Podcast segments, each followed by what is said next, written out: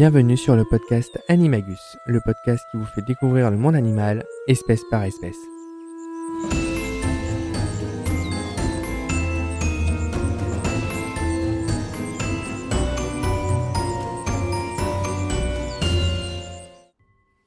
Bonjour à tous, bienvenue sur le troisième épisode de ce podcast. Le sujet d'aujourd'hui, vous le connaissez déjà, il s'agit du deuxième choix que je vous avais donné il y a deux semaines avec le tamanoir c'est bien sûr la cigogne blanche. Alors, ce grand oiseau au long cou, long bec et longue pattes fait partie de la famille des ciconidés, et qu'on peut qualifier d'échassier. Elle va faire 1 mètre de haut, à une envergure pouvant aller jusqu'à 1 mètre 65, et pèse aux alentours de 3 kg, 3 kg 5. La quasi-totalité de son plumage est blanc, elle a juste le bout des ailes noires, son bec et ses pattes sont entièrement rouges. Il n'y a pas de dimorphisme sexuel chez ces oiseaux. Suivant la saison, car il s'agit d'un oiseau migrateur, on peut la retrouver dans toute l'Europe, en Asie ainsi qu'en Afrique. Elle va préférer un habitat constitué de milieux ouverts ou buissonnants, dans lesquels la nourriture est facilement accessible, donc principalement les zones humides ou les prairies. En effet, la cigogne blanche se nourrit de vertébrés et invertébrés divers, mais qui n'est pas plus gros qu'une souris. Lors des années sèches, les insectes et des petits rongeurs sont des proies de choix, mais elles vont préférer les animaux aquatiques lorsque les années sont plus humides. Sur les sites où les proies sont plus abondantes, il n'est pas rare de voir un attroupement de cigognes. Des groupes de plus de 100 individus ont été observés en France. Donc son, son alimentation pardon, est entièrement animale, elle est donc carnivore, et fait partie des prédateurs. Elle est aussi très opportuniste et peut occasionnellement être charognard. La cigogne blanche est un oiseau grégaire, c'est-à-dire qu'elles vivent en groupe, et migrateur même si maintenant certaines sont devenues sédentaires dans certaines régions. Les déplacements migratoires se font en groupe, souvent de plusieurs centaines d'individus, et la nuit, elles se rassemblent en dortoir, d'habitude sur des arbres pour éviter les prédateurs, parfois dans des endroits insolites comme le fait d'un toit élevé, le bras horizontal d'une grue, ou même des lampadaires en bord de voirie. C'est un oiseau naturellement peu farouche. Elle ne craint pas l'homme, mais sait garder ses distances. Elle niche souvent en milieu urbain, construisant son nid sur les toits des maisons. Elle a toujours su s'adapter à l'homme et à ses activités. Par exemple, elle sait très bien suivre la charrue qui retourne un champ afin de capturer sans effort les proies délogées. Le côté un peu moins glamour de la cigogne, c'est son penchant pour les déchets alimentaires de l'homme. Il n'est pas rare de la voir faire les poubelles, les dépotoirs et de nos jours les centres d'enfouissement technique où se pratique la méthanisation des matières fermentescibles. Cela n'est pas sans danger pour elle, on a déjà retrouvé dans des estomacs de cigognes mortes des restes indigestes comme des caoutchoucs de bocaux rouges qu'elles avaient sûrement euh, pris pour des vers, provoquant la mort par occlusion intestinale. Le vol de la cigogne blanche est un vol battu, énergique, sans souplesse mais efficace, qui lui permet d'acquérir une vitesse de croisière très importante. Lors de ses déplacements migratoires de longue distance, la cigogne utilise systématiquement les courants thermiques ascendants, qui lui permet de gagner de l'altitude sans grands efforts, puis de parcourir de grandes distances sans, battre des ailes. Et chaque fois qu'elle le peut, elle va utiliser le vol plané pour ses déplacements locaux. La nidification de la cigogne blanche est arboricole à l'origine. Le nid est placé de telle sorte qu'elle puisse accéder au nid en vol sans être gênée par une ramure dense. Mais depuis un certain temps, la cigogne s'est adaptée à l'homme et à ses constructions, ce qui fait qu'actuellement la majorité des nids se trouvent sur euh, soit un édifice comme par exemple un toit, une cheminée ou un clocher, soit sur un support dominant du genre pylône électrique ou poteau. La cigogne est fidèle à leur nid tous les ans, le couple va revenir sur leur nid et le recharger, ce qui veut dire qu'elle peut atteindre des dimensions et un poids très importants. Le plus gros pesait plus de 1200 kg. Donc la cigogne blanche est une espèce longivive, c'est-à-dire que sa stratégie de vie est basée sur le long terme, avec une durée de vie qui persiste de façon durable. La maturité sexuelle est atteinte à 4 ans, mais une cigogne peut encore se reproduire avec succès à l'âge de 30 ans voire plus. Elle est monogame et n'élève qu'une nichée par an. La nidification est soit solitaire, soit coloniale. La période de reproduction commence à partir de mars, dès le retour des partenaires de migration, Ils manifestent leur attachement par des salutations ponctuées de claquements de bec en basculant leur tête en arrière et touchant leur dos. Je vous laisse apprécier le bruit qu'ils font.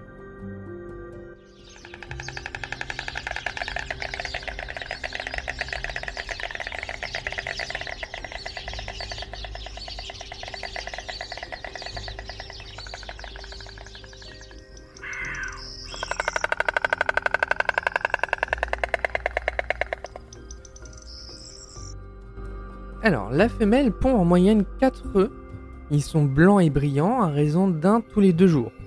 L'incubation commence dès le premier œuf pondu et est partagée. La femelle couvant la nuit et le couple en alternance pendant la journée. L'incubation dure 32 à 34 jours. Les jeunes naissent couverts d'un duvet blanc. Les parents les nourrissent par régurgitation des proies dans le nid. Lorsque les poussins ont acquis une certaine autonomie à quelques jours de vie, ils se servent eux-mêmes. Ils sont nourris toutes les deux heures environ. Ils sont à même de quitter le nid à l'âge de deux mois. Leur départ en migration débute dès le mois de juillet et les adultes migrateurs les suivront en août et en septembre.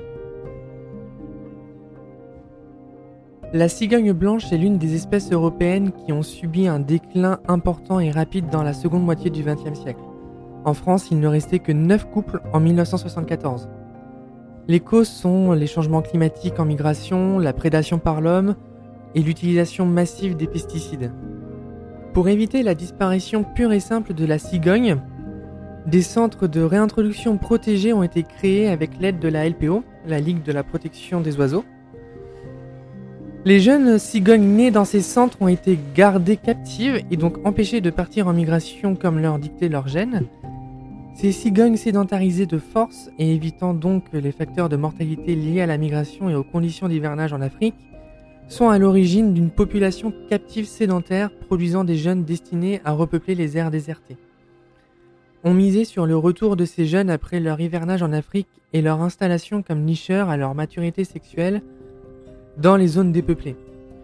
Par chance, les pesticides incriminés dans, dans le déclin ont été interdits du fait de leurs effets désastreux, depuis lors, la population de cigognes blanches ne cesse de croître. On compte maintenant en France plus de 2200 couples.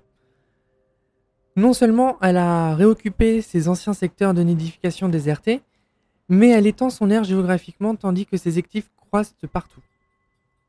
D'autant plus que l'homme lui donne souvent un coup de pouce en lui offrant des aires de reproduction artificielles, qu'elle occupe aisément. Néanmoins, des menaces persistent toujours et donc limitent la progression démographique. On peut citer les électrocutions, les collisions avec les éoliennes, l'ingestion de produits indigestes ou toxiques sur les décharges, et en Afrique le braconnage. La cigogne blanche a une place très importante dans la culture et le folklore. Dans l'Égypte ancienne, elle était associée à l'âme, dont elle était le hiéroglyphe. Dans la mythologie grecque et romaine, elle était considérée comme modèle de piété pour leurs parents, ne meurent pas de vieillesse mais s'envolent vers les îles et prennent l'apparence d'êtres humains. Ils avaient la réputation de prendre soin de leurs vieux parents, de les nourrir et même de les transporter. Une loi grecque appelée Pélargonia, pardon, du grec ancien Pélargos, désignant la cigogne, exigeait de citoyens qu'ils prennent soin de leurs parents âgés. Les Grecs estimaient aussi que tuer une cigogne pouvait être puni de mort. C'est aussi le protagoniste de deux fables d'Ésope, du laboureur et de la cigogne et du renard et de la cigogne. Cette dernière a inspiré Jean de La Fontaine pour le renard et la cigogne et le loup et la cigogne. En Allemagne, la présence d'un nid sur une maison était censée la protéger des incendies. En Europe de l'Est, on pensait que les cigognes nichant sur une maison apportaient l'harmonie à la famille et que l'animal pouvait prédire le temps. Une agitation de celle-ci présageait le mauvais temps, si elle se tenait sur une patte, il allait faire froid, et si elle claquait du bec, la journée serait ensoleillée. Petit fait historique, on a compris la migration de cette espèce car on a retrouvé en Europe des individus avec des flèches africaines plantées dans leur corps. Un cas réputé concerne un individu trouvé dans l'été 1822 dans la ville allemande de Klutz. Elle a été entièrement empaillée avec la flèche africaine ornée et elle est exposée à l'université de Rostock. C'est un oiseau très populaire. Elle est l'emblème de l'Alsace, c'est l'oiseau national de la Lituanie depuis 1973 et c'est un symbole en Biélorussie. Cette popularité lui vient d'une célèbre légende du nord de l'Europe qui compte que la cigogne blanche est chargée d'aborter les bébés aux jeunes parents. La première trace de cette légende remonterait à 1840 avec un poème gravé par l'allemand Jean-Frédéric Wenzel, que je vous lirai en fin d'émission. Si cette légende dure dans le temps, c'est qu'elle remédie facilement à l'inconfort de parler de sexe et de procréation aux enfants. Il n'est pas rare encore aujourd'hui de voir des images de cigognes dans les faire-part de naissance ou dans les publicités pour des produits tels que des couches. Le folklore autour de la cigogne a aussi des aspects négatifs. Un conte polonais narre comment Dieu a fait le blanc plumage de l'oiseau et comment le diable a ajouté le noir de ses ailes, insufflant dans l'animal des impulsions à la fois bonnes et mauvaises. En Allemagne, on expliquait les nouveau-nés handicapés ou morts-nés comme ayant été lâchés accidentellement en chemin par la cigogne ou comme punition pour de mauvais actes passés par les parents. Voilà qui conclut notre épisode sur la cigogne.